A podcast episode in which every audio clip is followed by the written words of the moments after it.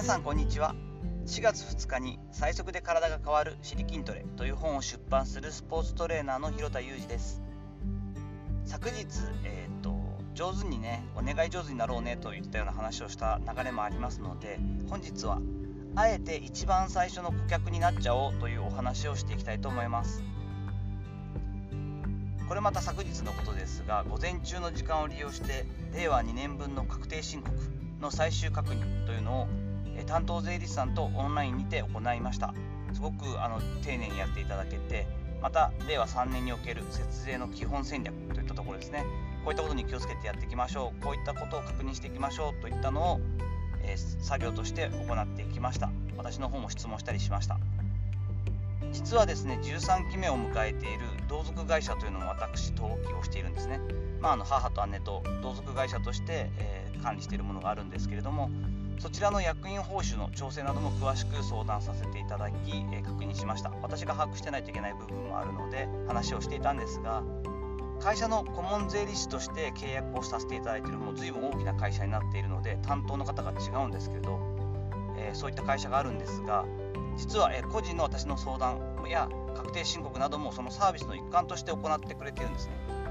で何度もいや結構な労力というか、え、力を使っていただいているの分かっているので別途お支払いさせていただきたいんですけどと提案しているんですが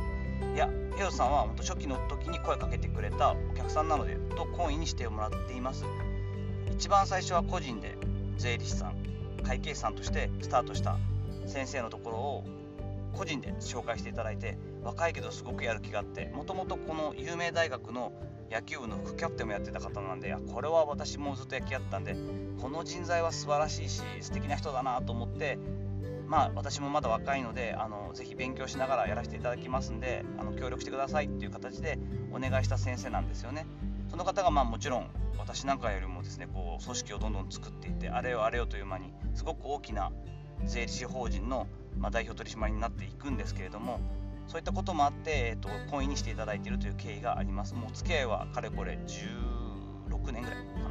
ななるんですけれども。で才能や能力っていうのは個人って正直わからないですよねスタートの時って。でも賢明さがあって人柄が良くて何かこうキラリと光るものを感じたらあまり損得を考えずに積極的に支援するのが私のスタイルではあります。そういったことがあってあの昨日のね整骨院の先生に関しての、えーと、紹介ページなんかもいいよという形になったりするんですけれどもきっとこれ多分株式とか投資の世界っていうのも同じなんですよね。何かこうある程度のこう嗅覚みたいなのも必要なんでしょうけれども分析をした上で経験に基づいてあここの会社を応援したいなとかいったこういったサービスは素晴らしいなと言って先にこう、まあ、お金であったりとかを支援するのが多分そういう投資なんですけれども人への投資っていうのはサービスへの投資っていうのはいいのは、まあ、あまりリスクが大きくないというかですね自分が決定的にこうそういった意味での損をするというか何かこう見返りを求めなければリスクもそれほどないしあまりこう他の人が聞いてもいやらしさがないですよね。僕こういう会社に投資してるんだっていうと、まあ、いやらしさはあんまり感じちゃいけないんでしょうけど日本のリテラシーだとえそんなことやってんのってとこもありますけどこういった先生がいるんだとかこういったサービスやってる仲間がいるから応援してるんだって言って使ってるんだよねっていうとまあ応援してるのが分かるしそれほどこうまあなんかこう打算的に見えないっていうのもいいかなとは思ってです。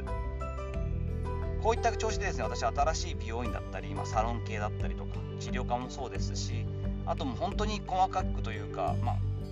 こういうカテゴリーをしちゃいけないのかもしれないですけど初期の、えっと、千葉ロッテでお仕事させていただいた時の3年目の渡辺俊介の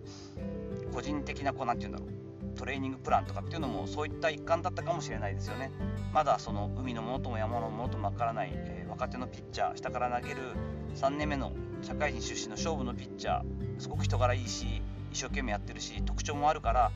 何かこうきっかけがあったらいけるんじゃないか応援したいと思ったのがきっかけだったりもします。あまり打算が強いとダメなんですけれどもそういったところでやはり初期一番最初のある意味顧客になるというかサポーターになるというかそういったのってすごく大事だと思うんですね。そしてあまりそれほど先ほども言いましたけれども投資とかに比べるほどリスクもないので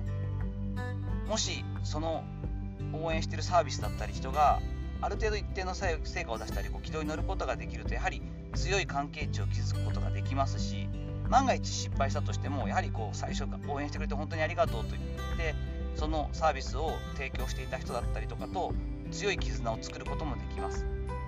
どうしてもこう無意識に普通の人っていうのはみんな何も考えないと誰かが試してよかったら自分も利用しようというのが大半のこう心情だと思います。人間はそういった生き物なのであえて最初の利用者になろうという姿勢を持っておくというのはある意味こう先行者利益もありますしちょっと人と違った、えーと、経験ができたり人脈を作ったりすることもできるのですごく大事なんじゃないかなというふうに思ったりしています。さていかがだったでしょうか、え昨日の話に引き続いてどちらかというとこう人間対人関係だったりサービスのことについてちょっと思うことがあったので本日はあえて一番最初のサポーター顧客になっちゃおうといったお話をしました。本日の話のご意見やご感想などあればコメント欄やレター機能を使ってお願いいたします。